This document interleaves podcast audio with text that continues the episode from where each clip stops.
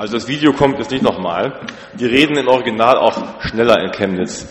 Also, aber weil es sonst so lange dauern würde jetzt, ähm, erkläre ich nochmal ganz kurz, ähm, worum es ja eigentlich ging. Also in Chemnitz hat eine Gemeinde sich auf den Weg gemacht zu den Menschen. Der Pastor erzählt dann noch so, dass er eben gemerkt hat, dass viele Leute sich überhaupt nicht trauen, auf das Grundstück der Kirche zu kommen oder sogar in die Kirche hineinzukommen bei ihnen. Und darum haben sie versucht, unter die Leute zu gehen und haben verschiedene Projekte angefangen. Aber es ist nicht so richtig was geworden, bis sie eben dieses Projekt hier, ähm, Checkpoint heißt das, dann angegangen sind, wo sie eine Wohnung angemietet haben, mitten in der Stadt, bei den Leuten mitten da, wo Leute auch wohnen und dann angefangen haben, da Hausaufgabenhilfe zu machen. Ähm, ich glaube, was zu essen kriegen die Kinder auch. Ähm, Spiele und Andacht, solche Sachen kommen davor, eine Arbeit mit Eltern und so kriegen die Kontakt zu den Leuten. Dieses eine Paar sahen wir eben noch am Ende und ähm, dieses war so ein Pärchen, was so irgendwie völlig weg war eigentlich von Kirche, beziehungsweise noch nie da war bei Kirche. Ähm, sie berichten da, dass sie Leute erreicht haben, die noch nie, wirklich nie mit Kirche in Berührung waren die wahrscheinlich auch nie eine Kirche von sich aus betreten hätten. Und so kommen sie da ganz andere Leute ran, ähm, wo sie sonst nicht, nicht hinkämen, wenn sie nur ihre Tür aufgemacht hätten im Gemeindehaus. Und ihre Erfahrung ist dann eben so, dass darüber Leute tatsächlich diesen Gott kennenlernen. Dass Kinder anfangen, ein Tischgebet zu sprechen, beten, sagen, ich will jetzt auch mit diesem Gott reden, die keine Familie haben, wo irgendwer mit Gott redet. Fand ich total spannend von diesen Berichten und zu sagen, es ist doch irgendwie klar, diese Leute werden auch nicht nach einem halben Jahr bei uns in den Gottesdienst gehen. Die werden ihre eigene Form finden, wie sie ihren Glauben leben. Und wir müssen mit diesen Menschen umgehen, so wie sie sind. Soweit mal in Kürze so zusammengefasst, dieses Projekt Checkpoint in Chemnitz. Jetzt habe ich ein Bild mitgebracht. Heute ist ja Wahl. Ein Bild aus der Zeit diese Woche. Donnerstagabend muss Achim P. noch einmal aufbrechen in die letzte entscheidende Phase des Wahlkampfes. Neun Stunden Dauereinsatz hat er an diesem Tag schon hinter sich. Er hat bei wildfremden Leuten an der Haustür geklingelt. Er stand in Fußgängerzonen und drückte Passanten seine Werbezettel in die Hand. Ich bin gestern auch mal hier durch Barmstedt gelaufen. Da waren auch mehrere Stände. Achim P. ist müde. Er hat dunkle Ringe unter den Augen, seit Wochen schon. Aber in den nächsten 72 Stunden wird er noch weniger schlafen als in den Tagen zuvor. Sein Konkurrent Steffen schläft auch nicht. Der hatte den Wahlkreis beim letzten Mal für sich erobert. Jetzt ist es wieder spannend. In diesen Tagen, gerade in den letzten 72 Stunden, hieß es dann wieder präsent sein. Präsent sein, bei den Menschen sein. Noch mehr als zuvor. Nie zuvor in der Geschichte unserer Bundesrepublik waren so viele Wähler so kurz vorher noch unentschlossen ob sie wählen gehen und wenn sie wählen gehen, wen sie wählen werden. Irgendwie scheint da ein Graben, also ein Bild mitgebracht, passt nicht so ganz, aber soll so darstellen, diesen Graben zwischen Politik und Bürger. Da ist irgendwas dazwischen, dass viele sagen, Politik ist so weit weg. Da ist so eine Hürde. Da muss ich mich überwinden, überhaupt noch wählen zu gehen. Leute, die vielleicht das Gefühl haben, meine Themen, meine Lebenswirklichkeit wird gar nicht mehr so richtig wahrgenommen. Menschen, die sagen, ich bin so enttäuscht, habe das Gefühl, ich kann diesen Politikern da nicht mehr trauen. Die sind so weit weg von meinem Leben oder die machen eh, was sie denken, was richtig ist, aber meine Interessen werden nicht mehr gesehen. Auf der anderen Seite gibt es noch Volksparteien. Ich meine, es gibt noch die großen Parteien, aber sind das die Parteien, die wirklich das Volk erreichen? Oder haben sie eigentlich nur bestimmtes Klientel im Blick? Es gibt ja die unterschiedlichsten Gruppen im Volk, nicht nur zwei, drei. Es gibt Erstwähler, Rentner, Leute mit Spitzengehältern, Leute, die von ihrem Lohn nicht leben können, Leute, die vielleicht ganz konservativ leben und Leute, die ganz offen leben, neue Lebensformen suchen. Unterschiedlichste Menschen in unterschiedlichsten Lebensformen. Wer vertritt die noch so? Wer sieht all diese unterschiedlichen Menschen? Eben haben wir das gehört von dem Promoter, diese verschiedenen Sprachen, die Leute, die ganz verschiedene Dinge auch vielleicht gern essen mögen, da in Bulgarien. Und wie ist das heute bei den Menschen, was die selbst sich wünschen würden für sich? Da ist natürlich ist nicht so einfach zu sagen, die einen, die Politiker sind schuld. Es ist viel komplexer. Die Menschen haben sich ja auch verändert. Aber fest steht, irgendwie scheint da so eine Art Graben zwischen zu liegen. Bürger und Politik sind sich nicht mehr so nahe. Die Wahlbeteiligung, habe ich mal nachgesehen, lag 1989 noch bei fast 90 Prozent. Unglaublich, oder? Das ist gar nicht so lange her, 1989. Ich meine, da haben wir alle schon gelebt und vielleicht auch schon gewählt. 2009, bei der letzten Bundestagswahl, war es noch bei 70 Prozent. Mal sehen, wie es heute wird. Bei der Kommunalwahl in Schleswig-Holstein hat nicht mal die Hälfte gewählt. Irgendwie ist da ein Hindernis. Es muss überwunden werden, für viele schon, dieses Hindernis überhaupt hinzugehen zur Wahl. Jetzt können wir viele schimpfen über Politik und Politiker, aber da müssen wir gut aufpassen. Wir selbst, wie steht es bei uns denn? Wir als Kirche, als Gemeinde, als Christen, welche Volksgruppen erreichen wir denn noch? Wie stehen wir zur Lebenswirklichkeit der Menschen? Wenn wir mal ganz nüchtern hinschauen, und Wissenschaftler haben das getan, bei allen Konfessionen, ob katholisch, evangelisch, ob Freikirche, ob landeskirchliche Gemeinschaften, Landeskirche, wir alle zusammen erreichen letzten Endes nur einen ganz, ganz kleinen Teil des Volkes noch. Die Menschen haben auch das Gefühl, Kirche ist ihnen fremd geworden oder die Menschen sind der Kirche fremd geworden, irgendwas ist dazwischen. Kirche scheint vielen nicht mehr glaubhaft, die Formen der Kirche sind nicht ihre Formen und so können wir die Tür weit aufmachen. Aber viele Menschen werden trotzdem nicht kommen.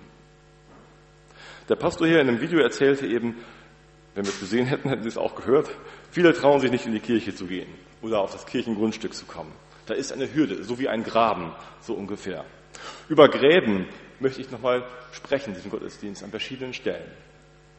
Aber vorher möchte ich noch einmal drei Sätze voranstellen.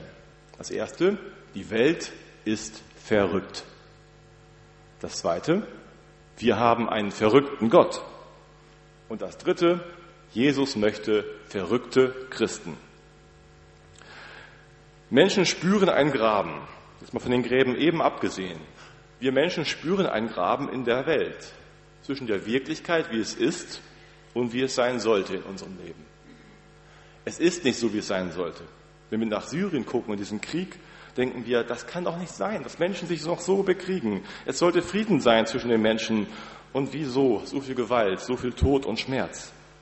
Oder wenn wir auf einen ganz eigenen Streit mit Menschen schauen, dann denken wir, wir müssten uns da versöhnen können. Und wieso gelingt das nicht? Es müsste doch anders sein, anders gehen. Oder wir sehen Krankheit und Not und denken, wir wären so gerne gesund. Wie schön wäre es, wenn es heil wäre zwischen uns. Irgendwie ein Graben zwischen der Wirklichkeit, wie es ist, und dem, wie es sein sollte. Wir Christen glauben, dass hinter all diesen Unterschiedlichkeiten zwischen dem, wie es ist und wie es sein sollte, letzten Endes ein großer Graben steht. Und den nennen wir Sünde. Die Bibel benennt es so. Dieses deutsche Wort Sünde, da gibt es verschiedene Theorien inzwischen von der Herkunft dieses Wortes, aber eine besagt eben, dass dieses altdeutsche Wort Sünde von Sund herkommt. Sund, das ist ein Meeresgraben zwischen zwei Landstücken. Öresund, ne? kennt ihr ja Öresund-Gruppe, Dänemark, Schweden und andere Sund hier, Fehmarnsund. Also da kennen wir das Wort auch noch. Sund. Ein Graben, der letzten Endes zwischen Mensch und Gott steht. Der Mensch ist entfremdet. Er hat sich entfremdet von Gott. Und darüber ist eben vieles anderes nicht mehr so, wie es sein sollte. Dieser Graben steht da. Und was tut Gott nun? Ich möchte erstmal sagen, was Gott nicht tut. Gott warf kein Buch vom Himmel. Ein Buch, eine Art Wahlprogramm vielleicht. Ein Buch, in dem stand, wie sehr er dich wirklich mag. Wo er schreibt, ich sehe dich, wie du dich da unten abmühst und wie du leidest, wie du versuchst, in den Himmel zu kommen. Oder dir vielleicht auch den Himmel auf Erden zurechtreimen möchtest. Also, wenn du willst, dann komm einfach in den Himmel. Schwamm drüber, über die Probleme, über das Unrecht, das dir angetan wurde, über die verhungerten Kinder, die gefallenen Soldaten und all die Schmerzen und Schuld in der Welt. Auch das, was du an Schmerzen erleidest hast in dieser Welt. Komm einfach in den Himmel, wenn du willst, irgendwann dann mal. Du musst nur heute dein Kreuz machen. Hier. Was?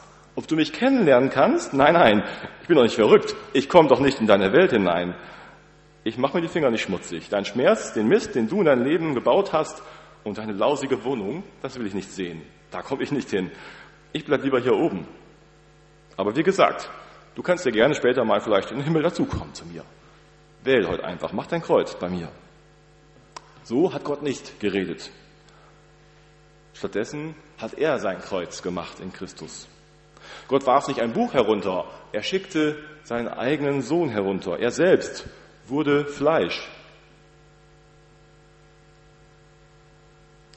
Johannes 1, Vers 14. Da heißt es, das Wort ward Fleisch und wohnte unter uns und wir sahen seine Herrlichkeit, eine Herrlichkeit als des eingeborenen Sohnes vom Vater, voller Gnade und Wahrheit. Gott wird Mensch. Gott sucht sozusagen die Bürgernähe, die Bürger, damit meint er alle Menschen. Darum schickte er nicht das Wahlprogramm, sondern kam selbst zu uns, als Fleisch, als Mensch, als einer von uns. In der Theologie gibt es den Begriff Inkarnation, das heißt Fleischwerdung. Gott wurde Fleisch. Die Gottheit ist Mensch geworden. Er kam zu uns, um diesen Graben zu überwinden, um Vertrauen zu gewinnen, um das, was zwischen uns steht, wegzunehmen. Paulus hat das in einem Brief an die Philipper beschrieben. Da heißt es, er, der in göttlicher Gestalt war, also der selbst war wie Gott, hielt es nicht für einen Raub, Gott gleich zu sein. Er war wie Gott, er ist Gott. Er hielt es nicht für einen Raub, Gott gleich zu sein, sondern entäußerte sich selbst und nahm Knechtgestalt an, war den Menschen gleich und der Erscheinung nach als Mensch erkannt. Er entäußerte sich selbst. Das heißt, man könnte auch sagen, er ist verrückt. Er hat sich verrückt. Vom Himmel her kam er herunter auf die Erde, da wo er gar nicht hingehörte. So hat Gott sich verrückt für uns. Gott wurde Mensch, weil Gott verrückt ist vor Liebe zu uns, zu dir und mir. Darum verließ er seinen Thron im Himmel und wurde Mensch, nicht auf hohem Ross kam er und ließ sich im Tempel die Füße küssen und anbeten, sondern er ging wirklich zu uns ganz, zu den Menschen in die Häuser. Er ging zu den Frommen, er ging zu den Kranken, zu den Armen, zu den Betrügern, er ging zu allen, er machte da keinen Unterschied. Er ging zu allen Menschen. Er war ein Gott zum Anfassen, einer, der mitten in unsere Wirklichkeit hineingekommen ist. Wie verrückt ist das, was Gott da tut, dass er den Himmel verlässt und hier auf die Erde kommt, in all die Schmerzen, in all dem, was uns da bewegt, was uns Not macht, mitten hineingeht und keine Berührungsängste hat, sondern reingeht in das Leben. So verrückt ist er vor lauter Liebe und setzt sogar sein Kreuz für uns. Sein Kreuz für uns, wo er alle Schmerzen auf sich nimmt. Alle Not, alle Ungerechtigkeit. Nun ist Gott nicht nur nach dir und mir verrückt nach Liebe. Sein Problem ist, er liebt sie alle. Johannes 3, Vers 16, da heißt es, also hat Gott die Welt geliebt, dass er seinen eingeborenen Sohn gab. Nicht wegen dir und mir ist er nur Mensch geworden, auch das. Er will aber alle, auch die ganz Verrückten. Dieses Bild hatte ich letzte Woche schon mal mitgebracht. Einfach mal um darzustellen, was für unterschiedliche Menschen es gibt. Und Gott hat sie alle lieb. Wenn ich jemanden fragen würde, was kommen denn so für Leute in die Gemeinde, in die Gemeinschaft, dann würde ich vielleicht erstmal sagen, ja, ganz normale Leute, so wie du und ich vielleicht. Kommt drauf an, wer mich fragt. Aber normal finde ich das schon so. Aber mal ganz ehrlich, sind wir so normal? Was ist denn normal? Vielleicht sind wir auch die Verrückten. Oder sind es wirklich die anderen, die eben nicht so sind wie wir? In der Welt gibt es so eine ganz verrückte Vielfalt. So viele verschiedene Menschen, verschiedene Kulturen und Sprachen und auch in unserem Land so verschiedene Menschen, die ganz anders leben, die unterschiedliche Geschmäcker haben, Lebensstile, Weltanschauungen, Bildung, vielleicht auch andere Sprachen sprechen. In Sachsen Sächsisch in Bayern Bayerisch und bei uns hier Norddeutsch. Grenzen, die auch da entstehen in der Vielfalt. Petrus möchte ich einmal aufgreifen, wie er das erlebte. Petrus freute sich, die Gemeinde ist gewachsen. Es kamen immer mehr Leute dazu. Es lief ja eigentlich alles bestens. Und dann hatte er einen Traum, als er schlief. Er sah vom Himmel, der offen war, eine Decke heruntergekommen, eine Tischdecke sozusagen. Und er freute sich schon, oh, eine Tischdecke, vielleicht gutes Essen jetzt oder Abendmahl, irgendwas Schönes. Er freute sich auf das, was jetzt kam vom Himmel. Und dann? Dann konnte er, als die Decke so herunterkam, plötzlich sehen, was da drauf war. Da wurde ihm fast schlecht. Vierfüßler, Reptilien, Vögel, oh, Sachen, die er niemals essen würde. Was war das denn jetzt? Und dann kam die Stimme vom Himmel. Petrus, auf, schlachte und iss. Niemals, sagt der Petrus, das fasse ich nicht an, sowas. Das können andere essen, aber ich nicht. Und das waren Speisen, die unrein waren für einen Juden. Nie im Leben wäre es in den Sinn gekommen, sowas Ekliges zu essen. Dschungelcamp, hol mich heraus aus diesem Traum. Aber dann war der Traum zwar vorbei, nachdem Gott ihm dreimal gesagt hatte, ist. Und er sagte vielleicht, ach super, nur ein Traum, ein Glück. Und dann klopfte es unten an die Tür. Da waren fremde Männer, die wollten zu ihm. Und in dem Moment machte Gott ihm klar durch seinen Geist, Petrus, das war nicht nur ein Traum. Das war meine Vision für dich. Und er hörte, was die Männer wollten. Es waren fremde Männer, die im Namen eines römischen Hauptmanns kamen, eines Heiden, einer, eines Menschen, der Sachen aß, die er niemals essen würde. Einer, der in einem Haus lebte, eben in seinem Haus, in dessen Haus Petrus niemals gehen würde, normal. In das Haus eines Nichtjuden, das da hat er noch nie getan. Aber er willigt ein, weil er es gespürt hat, dass es Gottes Wille ist dass es Gottes Wille ist, dass er diese Grenze überwindet und mitgeht mit diesen Männern in das Haus des Hauptmannes, weil dort Menschen sitzen, die auf das Evangelium warten. Damals gab es so eine ganz klare Grenze zwischen Juden und Nichtjuden, aber auch andere Grenzen gab es, zum Beispiel zwischen Sklaven und Herren oder zwischen Gelehrten und einfachen Fischern, die nicht so viel gelernt hatten außer Fischen unterschiedlichste Grenzen, die da waren zwischen den Menschen, aber sie wurden überwunden auch schon in den ersten Gemeinden. Heute gibt es auch Grenzen. Grenzen, wo wir auch sagen würden, na, das ist nicht so mein Ding. Es tut mir echt schwer fallen, zu diesen Menschen zu gehen. Wenn ich an mich selber denke, fallen mir auch Sachen ein, wie zum Beispiel Musik. Es gibt Musik, da würde ich weglaufen. Manche Schlager oder so, das wäre nicht mein Ding. Da würde ich nicht lange aushalten. Mag ich überhaupt nicht. Kann ich mal zu Gast bin, vielleicht irgendwo mit aushalten, aber würde ich nicht so toll finden. Und wenn ich an Kirche denke, zum Beispiel die langsame Orgel. Ich mag Orgel, wenn sie spielt, aber ich mag nicht so gerne singen dazu. Ist nicht mein Ding. Und wenn die dann auch so langsam spielt, ich das Gefühl bekomme, ich muss in Zeitlupe singen, dann denke ich so, oh nein, was mache ich hier eigentlich? Es gibt so Sachen, die sind nicht mein Ding. Oder wenn ein Mensch nach Alkohol riecht und herumgrölt, vielleicht im Fußballstadion oder woanders, dann nehme ich gleich Abstand und denke so, nee, lieber ein bisschen Abstand halten, das mag ich nicht so. Oder wenn einer so richtig riecht und man schon sieht, wie ungepflegt und vielleicht auch arm er aussieht, dann denke ich mir so, oh, so ein bisschen abstoßend irgendwie. Der Geruch und auch sonst. Die Nase kräuselt sich zusammen. Oder wenn kluge Leute mit schlauter, fremden, guten Wörtern, die sie gelernt haben, Fremdwörtern eben um sich werfen, um zu zeigen, wie klug und gebildet sie sind. Und ich denke, ja, was redet der so geschwollen daher? Oder RTL 2 gucken, wenn ich jetzt irgendwie den ganzen Tag RTL 2 gucken müsste mit jemandem. Oh weia. Gestern gab es eine Bildzeitung gratis für alle. Ich weiß nicht, ob Sie die auch bekommen haben ins Haus ähm, eine, Jahres, äh, eine Bildzeitung gratis für einen Tag. Okay, das ging. Aber wenn mir einer ein Jahresabo schenken würde für die Bildzeitung, würde ich nicht wirklich mit Freude lesen. Andere lesen das gerne. Ja, ich kenne auch solche Grenzen. Grenzen des Geschmackes, Grenzen von unterschiedlichen Lebensstilen und Geschmäckern. Wo ich sage, das ist nicht mein Ding. Da halte ich vielleicht eher etwas Abstand. Manchmal ist es regelrecht abstoßend für mich. Und ich bin sicher, jeder von uns hat solche Grenzen, wo er sagt so, nee, nicht mein Ding. Aber Gott, Gott hat sie alle lieb. Uns Normale und die ganz Verrückten, die so ganz, ganz anders sind.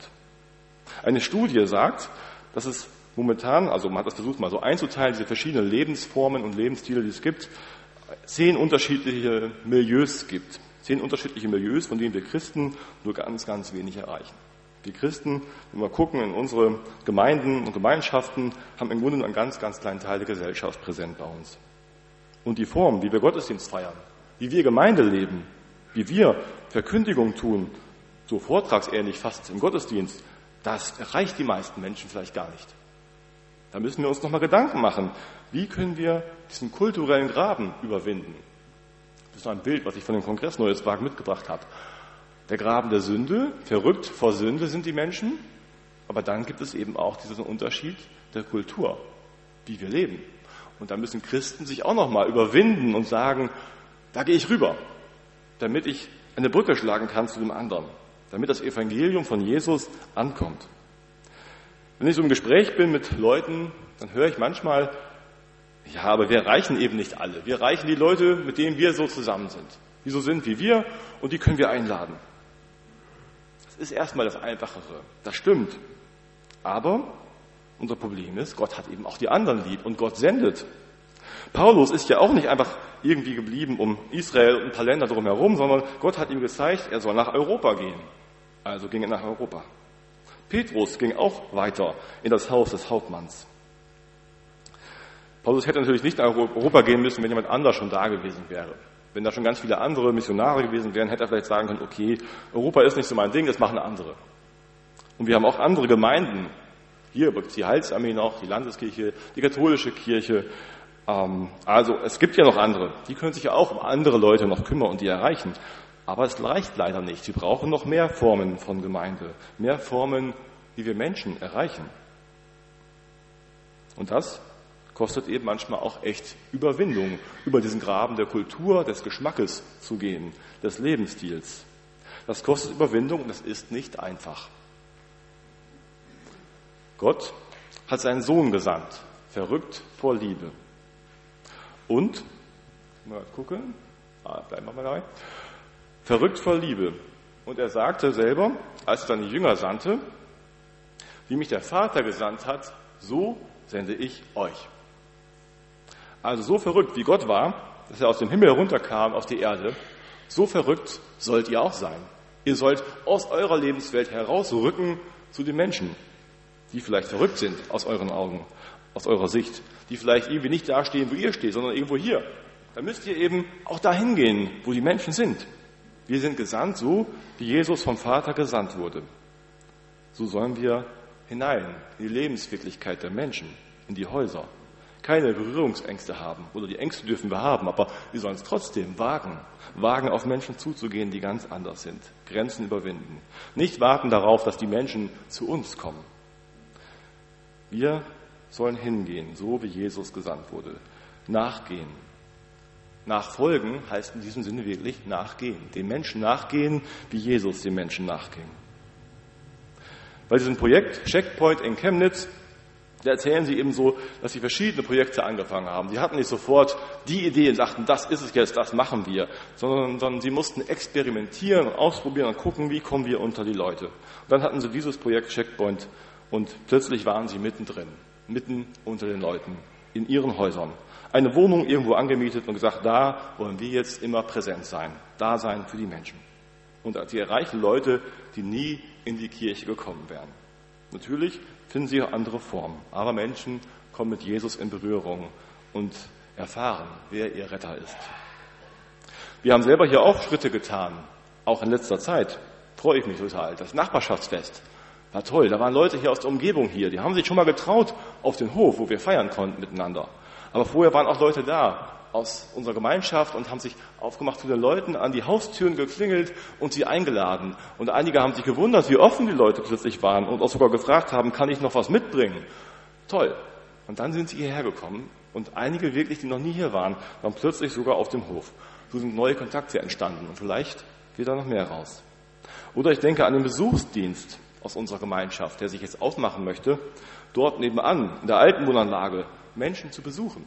Nicht nur die, die jetzt sowieso auch hierher kommen, sondern auch andere. Die Pastorin Stümke hatte uns das angeboten, mit ihr gemeinsam uns auf den Weg zu machen zu Leuten und dazu vermitteln. Dass Leute, die einfach sich freuen würden über einen Besuch, die oft einsam sind, Besuch bekommen können. Durch Leute aus der Gemeinschaft. Und da wird es demnächst auch rangehen mit diesem Besuchsdienst. Total toll. Nicht weit, nur ein kleiner Schritt vor die Tür. So muss man auch nicht gleich sofort meinen, ganz Barmstedt müssen wir jetzt irgendwie erreichen, aber einen kleinen Schritt setzen, auch ganz persönlich für sich, zu gucken, zu welchen Menschen möchte ich jetzt gehen? Wo bin ich auch mal bereit, mich zu überwinden? Paulus hat einmal gesagt, ich bin allen alles geworden, damit ich auf diese, auf alle Weise einige rette.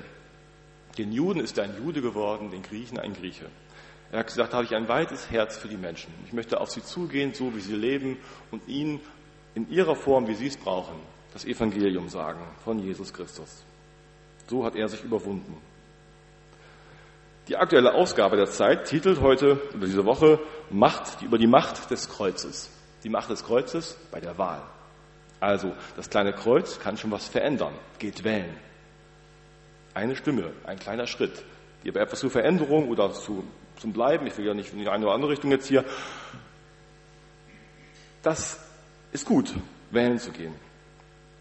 Aber das, warum ich jetzt eigentlich heute geredet habe, was mir wichtig ist, wie mich der Vater gesandt hat, so sende ich euch, jeden Einzelnen und uns miteinander. Und Jesus will was tun dadurch. Das ist Gottes Vision für uns. Das ist sein Auftrag für uns, dass wir uns senden lassen von ihm, so wie er. So wie einst Petrus zum Hauptmann Cornelius ging, so wie Paulus den Griechen ein Grieche wurde, so wie die Gemeinde in Chemnitz zu den Menschen ausgezogen ist in eine Wohnung weit weg von der Gemeinde.